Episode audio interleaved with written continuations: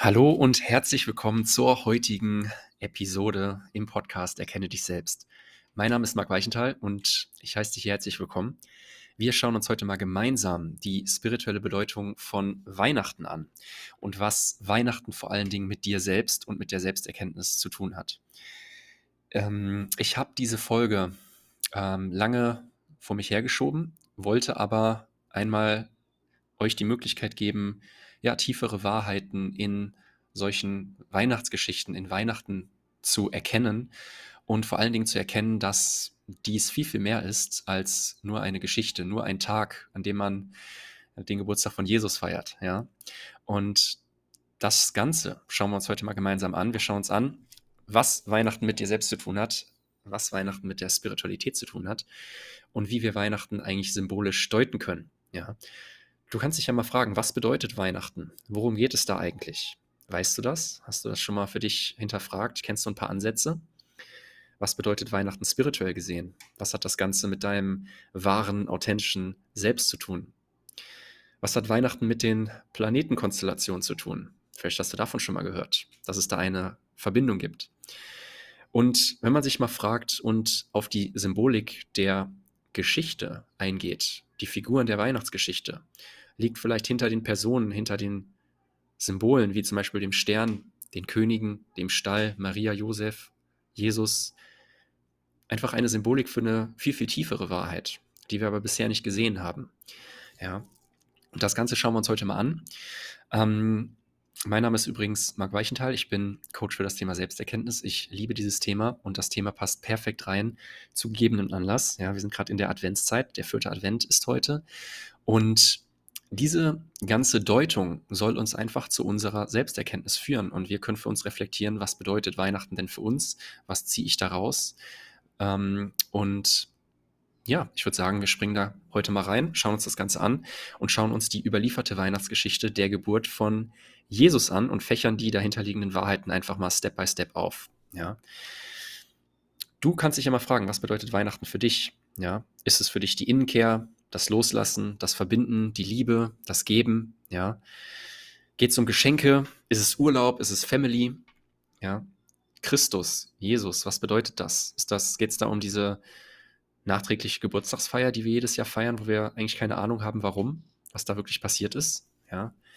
Weihnachten ist einfach für viele das große Fest im Jahr. Ja. Und allgemein wird angenommen, dass das sehr aus dem Christentum kommt, dass wir da Jesus Geburtstag feiern. Ja. Und wenn ich mit Menschen über Weihnachten rede, dann stelle ich immer wieder fest, dass der ganze Konsumrausch und die Hektik sehr belastend ja, empfunden wird, alle im Stress sind und so weiter. Und gleichzeitig ist da doch immer noch der Wunsch zu spüren, ja, dass es da endlich mal ruhig werden sollte, friedlich werden sollte, ja, stille Nacht, heilige Nacht und vielleicht sogar zum spirituellen Jahresausklang führen sollte. Ja, das ist für viele der Wunsch. Manche erreichen es, manche nicht. Woran das liegen kann, können wir uns heute mal anschauen. Grundsätzlich, wenn wir uns die Weihnachtsgeschichte anschauen, gibt es immer zwei Gruppen. Ja, es gibt so die Christen, die sind sehr auf äh, Wahrheit aus. Ja, die glauben daran, dass die Wahrheit ist, ähm, was genau in der Weihnachtsgeschichte steht. Ja, muss man glauben. Schließlich ist man ja Christ. Ja, ähm, das heißt, es wird sozusagen so angenommen. Das zweite Thema ist, äh, viele nehmen das einfach viel zu wortwörtlich. Ja, es ist für viele Märchen, Humbug. Ja, es ist das rational. Das kann ich mit der rationalen wissenschaftlichen Seite gar nicht beleuchten. Und viele sind halt da eben stolz einfach auf diese wissenschaftliche moderne Betrachtungsweise und hinterfragen gar nicht, was ist die tiefer liegende Wahrheit dahinter. Ja. Und aus meiner Sicht gibt es da noch einen ganz, ganz großen weiteren Aspekt und das ist der Mythos, die Mythologie. Und ich bin damals ähm, durch Joseph Campbell an die Mythologie gekommen, ähm, durch Carl Gustav Jung. Joseph Campbell war Mythenforscher, Carl Gustav Jung war ja, Psychotherapeut, einer der bekanntesten der Welt. Und die ganze Reise ging weiter über Thorvald Detlefsen. Und das sind alles sehr große Meister in ihrem Fach gewesen, von denen ich einfach diese, diese Analogien, das Denken in Analogien, das Denken in Symbolen ähm, verstanden habe und das auf mein Leben angewendet habe. Und aus meiner Sicht gibt es hier auch diese mythologische Betrachtung. Das bedeutet, was sind die archetypischen Ideen, die Grundideen, die in dieser Geschichte innewohnen und die sich nur über dieses Stoffliche, über dieses Wort, über diese Geschichte in Form von Menschen und, und Plätzen und so weiter ausdrückt. Ja, Mythologie beschäftigt sich mit Gleichnissen, und zwar mit psychologischen Gleichnissen. Ja, die Religion legt hingegen Wert auf das Historische, ja, was eigentlich ein Widerspruch ist, da Religion ja immer versucht, die Wahrheit auszudrücken. Aber die Bilder, die dort vorkommen, müssen als Bilder gedeutet werden, als Mythologie, mythologische Bilder gedeutet werden und nicht als geschichtliche Beschreibung. Es sind also archetypische Bilder.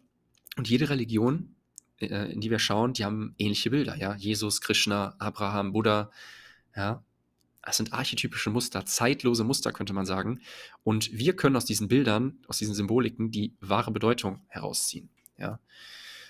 Das Weihnachtsevangelium schreibt ja auch, heute ist der Heiland geboren und nicht damals vor langer Zeit. Das bedeutet, es ist automatisch der Link zu der Gegenwart da. Das bedeutet, alle Jahre wieder ja, wird Jesus sozusagen geehrt, wird er vielleicht geboren. Aber was bedeutet das Ganze?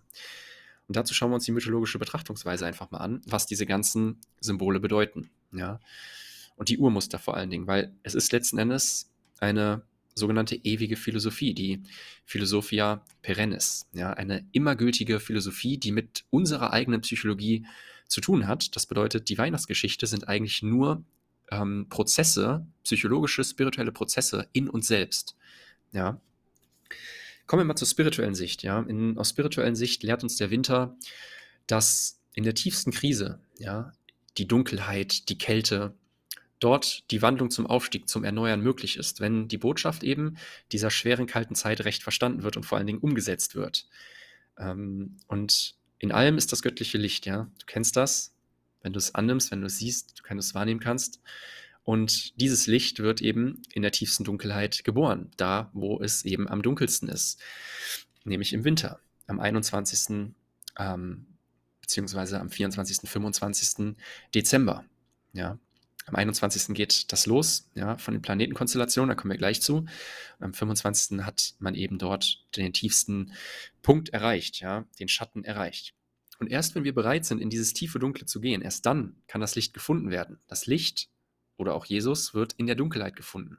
Das wahre Selbst wird in der Dunkelheit gefunden. Und zwar nur dort. Ja? Und die drei Könige zum Beispiel, die in der Geschichte vorkommen, die waren auch erst am falschen Ort, weil die dort ähm, gesucht haben, wo es jeder vermutet hat, nämlich im Licht und nicht in der Dunkelheit. Ja? Und das ist eben symbolisch gesehen, da kommen wir gleich auch nochmal zu, stehen die Könige für das Ego die natürlich nicht in den Schatten reingehen wollen und immer nur das Licht umarmen wollen. So, dann schauen wir uns das Ganze erstmal aus kosmologischer Sicht an. Was hat das Ganze mit den Planetenbahnen zu tun? Was ist in der Astrologie? Was hat uns das eigentlich zu sagen? Ja? In der nördlichen Hemisphäre markiert der 21. Tag im Dezember ähm, die Wintersonnenwende. Ja? Und an diesem Tag hat die Sonne den südlichsten Punkt erreicht. Und das bedeutet, das ist die kürzeste und dunkelste Nacht im Jahr. Ja? Und das ist halt auch aus der Kosmologie der Zeitpunkt, wo die physischen, äh, die physischen Kräfte der Sonne, ähm, der Erde, die Kräfte der Sonne auf der Erde an ihrem Minimum ankommen. Das bedeutet, das Licht auf der Erde ist ein Minimum, während die psychischen oder astralen Kräfte der Erde am mächtigsten sind. Das heißt, die spirituellen Kräfte. Ja? Und das Maximum dieser ähm, psychischen Kraft liegt etwa drei oder vier Tage nach dem 21. Dezember, ja, nach der Wintersonnenwende. Und das ist also der 24. bis 25., also die Nacht, kurz bevor der Einfluss der zurückkehrenden Sonne zu spüren ist. Okay, das ist die dunkelste Nacht, die dunkelste Zeit im Jahr. Und um Mitternacht, ja, an der Schwelle zwischen dem 24. und 25., wenn die Sonne direkt unter der Erde liegt, und wenn das Sternzeichen Virgo, also die Jungfrau am Horizont erscheint, wird der Jesus im, im Endeffekt geboren. Ja, das göttliche Christusbewusstsein wird von einer Jungfrau geboren, von Virgo, von dem Sternzeichen. Und diese Geburt signalisiert den Anbruch eines unbefleckten neuen Jahres und symbolisiert den Triumph des Lichts über die Dunkelheit, weil Jesus in, den, in der tiefsten Dunkelheit geboren wurde. Und so wird um Mitternacht das göttliche Bewusstsein oder auch der Heiland, Jesus, unbefleckt empfangen im Geist, ja, im Geiste der Jungfrau, im weiblichen Prinzip, in der dunkelsten Nacht im Schatten. Okay? Und das ist erstmal wichtig äh, zu verstehen. Bedeutet, ähm, wir haben in der dunkelsten Nacht die Geburt des Lichts. Und das Ganze ist einfach nur ein Fest, was wir abgeleitet haben aus der Astrologie, aus der Wintersonnenwende und daraus eine Geschichte formuliert haben über die Zeit, die uns zu dieser tieferen Wahrheit führen soll. Was heißt das jetzt für unser Selbst? Das heißt für unser, unser Selbst, dass wir In Zeiten der Kälte, in Zeiten der Dunkelheit, in Zeiten der Ruhe, in Zeiten der Stille, unser Selbst, unser Licht finden. Und zwar, wir finden das über einen gewissen Prozess. Und diesen Prozess, den schauen wir uns jetzt mal an. Und wir schauen uns jetzt mal an, was die Grundsymbole dieser Geschichte mit diesem Prozess zu tun haben. Und wie sollten wir anders starten als mit, da wo wir aufgehört haben, mit Maria, und zwar der jungfräulichen Mutter, die Jesus sozusagen gebärt. Ja? Und die meisten Gottessöhne, ja, in den mythologischen Geschichten, wenn man sich die mal anschaut und vergleicht, die haben Jungfrauen als Mutter. Ja. Warum Jungfrau? Dazu kommen wir gleich. Maria, der Name, ja, Maria oder auch Martha, die Mutter, Myrrha, ja, Myrrha ist auch vom Wortstamm her ähnlich. Sie ist übrigens die Mutter von Adonis. Dann gibt es noch Maya, Materia, Marins, ja, das Empfängliche. Der, das Wort fängt an mit, oder der Name fängt an mit Ma, ja, dem Meer, das aufnehmende Prinzip, das Wasser. Und sie symbolisiert einfach das Prinzip der Weiblichkeit in uns, ja, durch abgeleitet durch die Mondgottin der ägyptischen Isis. Ja, Isis ist einfach war schon früher da, ja, geschichtlich, hat aber die gleiche Geschichte und Maria wurde dort einfach abgeleitet, ja, und symbolisiert die Mondgöttin, den Mond, das weibliche Prinzip. Deswegen auch Maria Mondsichel, ja, die zweite Tarotkarte im Tarotdeck als die hohe Priesterin, ja. Und wenn wir über die Zahl 2 sprechen, dann kommen wir auch ziemlich schnell an die Polarität der materiellen Welt. Die Polarität auch in dem sich ähm, im Mond das Licht widerspiegelt. Ja. Und in Maria ist eben Jesus verhüllt. Ja. Das Licht ist also in Maria verhüllt. Die Schwangerschaft von ihr birgt das Selbst, das Licht. Warum ist Maria eine Jungfrau? Warum muss das eigentlich zwangsläufig so erklärt werden, beschrieben werden? Weil die Jungfrau das Ewige bedeutet.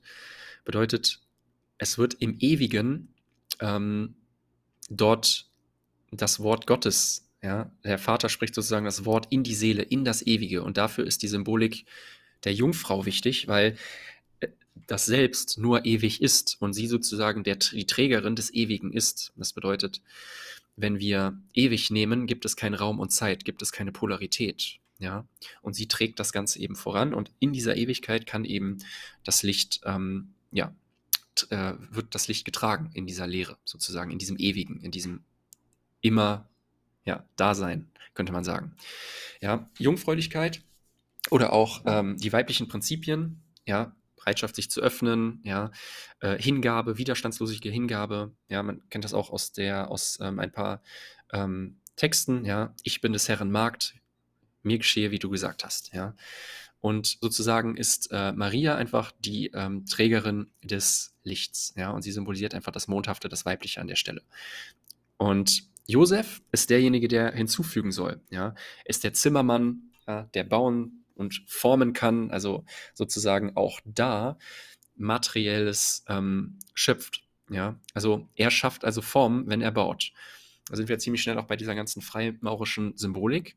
Das Werk des Bauens ist eben als Symbolebene zu benutzen. Ja, und er ist dazu sozusagen nur ähm, abgeleiteter Baumeister von Gott. Ja, Gott ist der große Baumeister aller Welten und Josef ist einfach der Träger, die Verbindung zu unserer ja, 3D-Welt, könnte man sagen. Also ist der Repräsentant des Göttlichen auf der kon konkreten irdischen Ebene, auf der wir leben, also auf der Welt, auf der wir hier leben. Er ist das männliche Schöpfungsprinzip und er konstruiert die materiellen Formen im empfangenden Prinzip der Maria. Ja. Und das braucht es eben, damit eben Christus, ja, Jesus oder auch das wahre Selbst geboren werden kann. Und Jesus oder Christus ist einfach nur die Symbolik für das wahre Selbst in uns, für die Ganzheitlichkeit aus der Verbindung des weiblichen und des männlichen Prinzips. Dieses Selbst ist der göttliche Funken, mit dem wir uns erstmal nicht identifizieren, weil wir polar sind und verstrickt sind in unsere ganze, ja, in unsere ganze Welt. Bedeutet, wir dürfen die Polaritäten überwinden, wir dürfen Licht und Schatten, männliches und weibliches in uns zusammenführen, um zur Einheit, zur Ganzheitlich zu kommen, um das wahre Selbst zu leben. Und dieser Prozess findet, wie wir auch aus manchen Liedern kennen, alle Jahre wieder statt. Und zwar in der Seele des Menschen. Und wir hatten es gerade auch schon, Ja, es gibt noch ein anderes Zitat. Euch ist heute der Heiland geboren. Das bedeutet, die Geburt Jesus oder die Ge Geburt des Christusbewusstseins, dieser Vollkommenheit, dieses Lichts, findet jedes Jahr erneut in uns statt. Und wenn wir das auf diese Wintersonnenwende übertragen, dann haben wir dort die Vereinigung von Licht und Schatten, von männlichem und weiblichem Prinzip, alles vereint in dieser Geschichte. Wir gehen weiter, ja. Wir schauen uns mal an, wo wurde Jesus geboren? Jesus wurde geboren in einer Herberge, beziehungsweise äh, sie wollten eine Herberge finden und sind am Ende des Tages im Stall gelandet. Ja, was hat das Ganze für eine Symbolik? Ja, es waren in der Herberge war, war kein Platz mehr. Ja, und sie wurden, Maria und Josef wurden von einer Herberge zur nächsten geschickt, weil das Ego so viele Gäste hatte. Warum das Ego? Eine Herberge ist ein Haus mit Mauern. Und Symbolträger oder die Symbolik dahinter ist auch das Ego, was auch Mauern hat, was auch eine Trennung hat. Und sie sind sozusagen in den Stall geschickt worden, der, ja, man könnte auch sagen, dies ist der Punkt der Verletzlichkeit, der, wo es, wo es Kälte gibt, wo es noch mehr Kälte gibt, wo es windig ist, wo es keinen Schutz gibt, wo es Verletzlichkeit gibt. Ja, das intakte Haus wäre also nur eine Abgrenzung des Ichs, was wir sonst schützen wollen. Und die Her äh, die, äh, der Stall ist einfach das Symbol für Verletzlichkeit, für Loslassen, für Ego-Überwindung. Okay? Dafür muss aber das Holz zerfallen des Stalls. Da gibt es keine Abtrennung mehr, keine, keine, keine Mauern mehr. Das Holz muss zerfallen, ja, heißt Devastatio. Es muss zerfallen, muss durchlässig werden. Das Ego muss durchlässig werden, damit das wahre Selbst überhaupt geschöpft werden kann, könnte man sagen. Das heißt, immer finden wir das Licht in der Dunkelheit, wenn wir im tiefsten Punkt der Dunkelheit unser Ego überwinden. Ja. Und das haben die Eltern eben gemacht, die haben auch ihr Ego überwunden oder mussten das symbolisch machen. Und dort konnte eben nur das, ähm, ja, Jesus im Endeffekt geboren werden. Dann gab es da noch ähm, ganz viele Tiere. Ja, ihr kennt das, Schafe, Ziegen, Esel, Schweine. Es gab alles in dieser, in diesem äh, Stall. Ja, das bedeutet, die Tiere, die waren dabei. Bedeutet, dass das Tierhafte war dabei, das Animalische war dabei.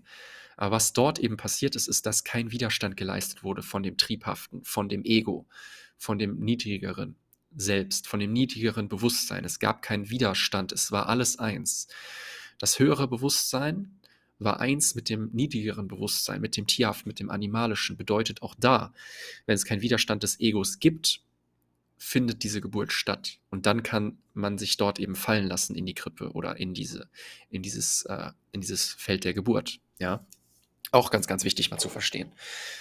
Hm, dann gehen wir weiter. Heiligen drei Könige. Was bedeutet das? Ja, die drei Könige, die haben, äh, ja, die haben die Symbolik des Egos. Ja, die haben auch, sind ja auch ähm, die Gelehrten, ja, das Intellekt, das äh, Suchende, das, äh, der Ratio, die Ratio, der Verstand, ja. Und die unterschiedlichen drei Könige und das Christuskind zusammen, kann man auch mal kurz erwähnen, das sind einfach die vier Stadien der Sonne, ja. Das heißt, die drei Könige, einmal der Jüngling, der bärtige Mann und der grauhaarige Mann, die waren unterschiedlich alt, plus das Christuskind, plus sozusagen das vierte Stadium der Sonne, sprich der Winter, ergänzen sich da, ja. Wichtig ist aber zu verstehen, die Könige, die ähm, stehen für das Ego und die haben auch im Laufe der Geschichte ähm, diesen Weg gesucht, ja, haben, sind also den Weg bis hin zum Stern gegangen, aber haben ihn dann kurz vorher verloren. Ja, die haben den Stern verloren und mussten sogar am Ende des Tages die Hirten fragen, wo der Heiland geboren wird. So, was bedeutet das?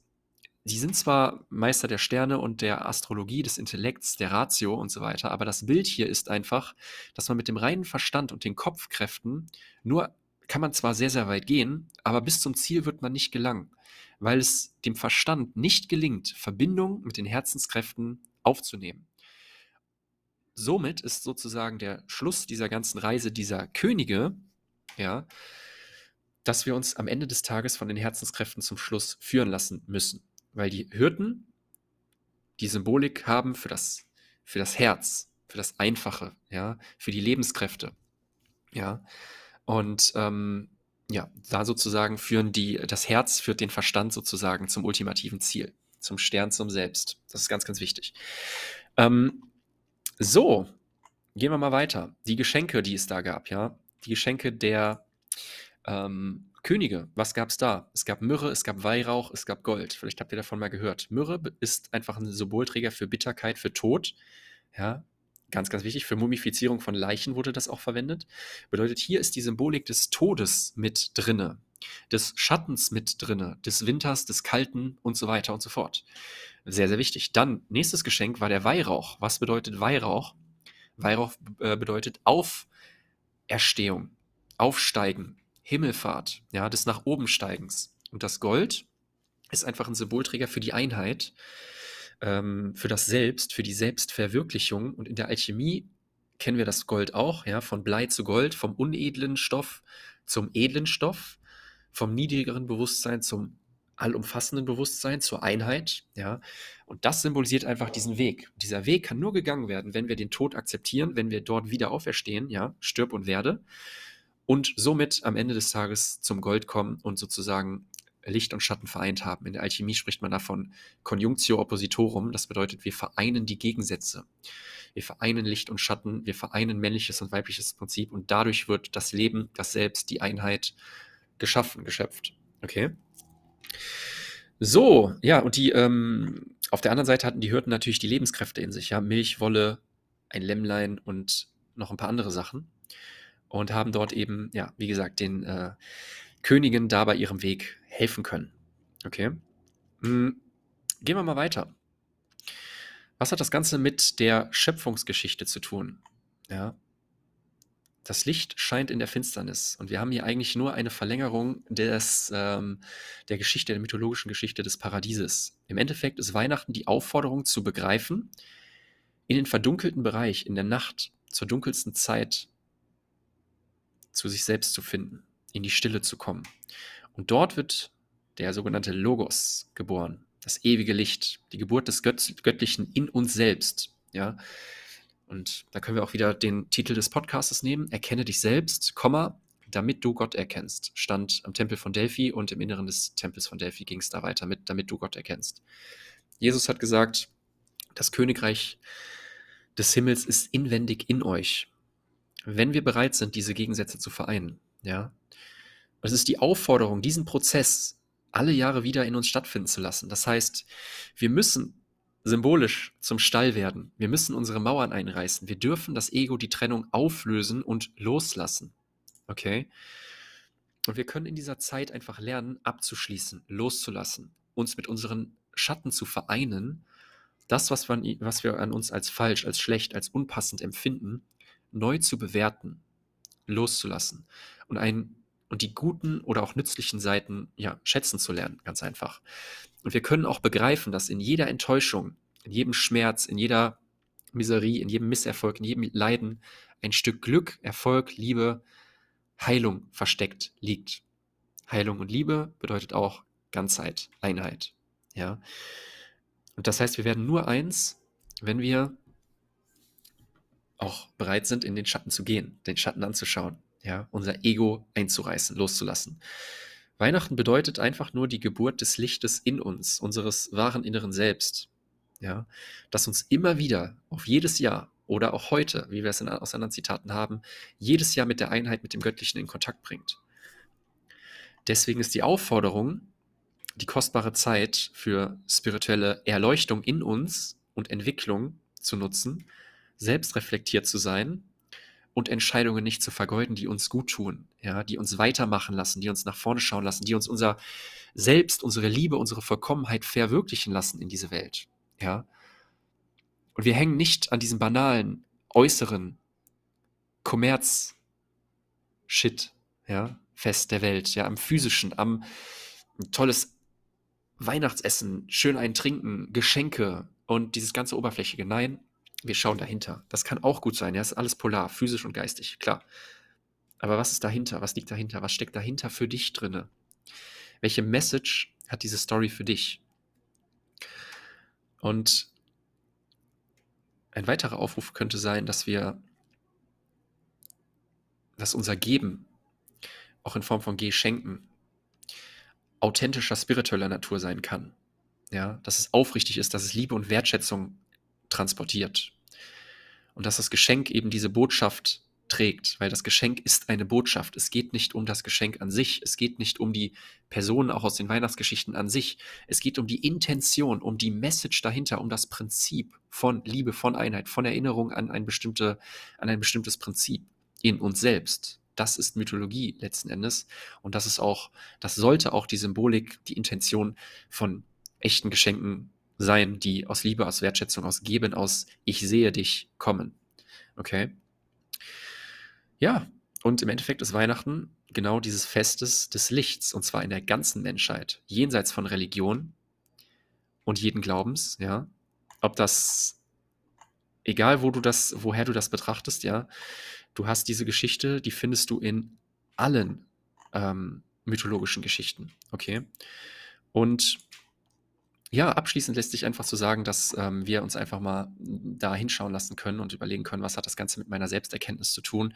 Wie kann ich mein Licht finden? Da, wo darf ich noch in den Schatten schauen? Ja, wo kann ich mein Licht leuchten lassen? Wo kann ich mich an die Einheit ähm, erinnern? Wo kann ich das Prinzip, das Weibliche und das Männliche in mir selbst vereinen, um in die Medi, in die Mitte zu kommen, um diese sogenannte Conjunctio Oppositorum durchzuführen?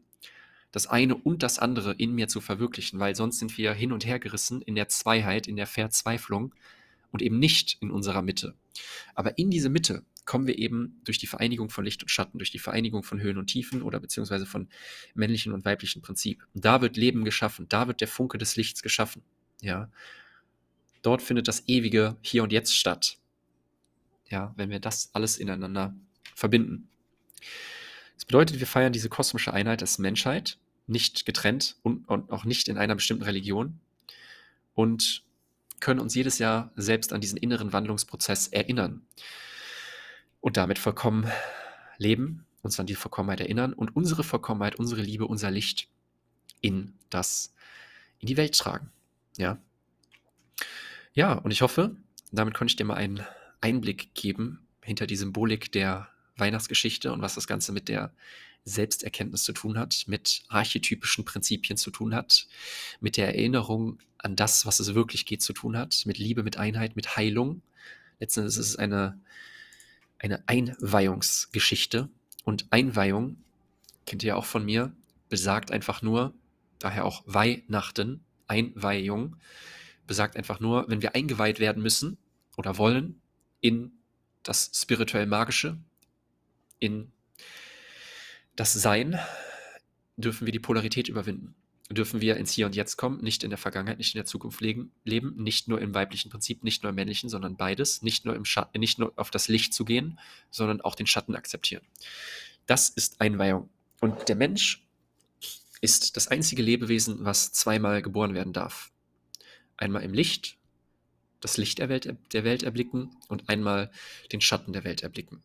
Somit ist Weihnachten eine Geschichte der Einheit, des Erkennen des innewohnenden wahren Selbsts und die Aufforderung an jeden Menschen, dieses Selbst, diese Vollkommenheit zu leben und in die Welt zu tragen. Dankeschön. So, hi, Marc hier nochmal. Ganz, ganz lieben Dank fürs Zuhören bei der heutigen Folge im Erkenne dich selbst Podcast. Und ja, vielleicht war das eine oder andere dabei. Ich wollte mich auf jeden Fall nochmal mit ein paar persönlichen Worten an dich richten. Und zwar wünsche ich dir eine wunderschöne restliche Adventszeit, ein frohe Weihnachten, ja, und einen gelungenen Jahresabschluss und vor allen Dingen einen Jahresübergang. Ähm, nutzt die Zeit, für dich selbst zum Reflektieren, zum Loslassen, zum Hinschauen, zum Lieben, zum Geben. Nutzt die Zeit vor allen Dingen auch, um in eine spirituelle Verbindung zu kommen mit dir selbst, mit dem Leben, mit dem Höheren und vor allen Dingen mit deinen Liebsten und genieß die Zeit. Ja, das wollte ich am Ende des Tages hier nochmal sagen. Dir wünschen. Ich ähm, werde Weihnachten dieses Jahr das erste Mal mit meiner Soul Family hier feiern. Ja, ich habe hier ganz viele Menschen in Mexiko, Tulum kennengelernt. Und es ist für mich das erste Mal Weihnachten abseits von meiner richtigen Familie. Aber ich ähm, freue mich enorm, auch mal diese Erfahrung zu machen.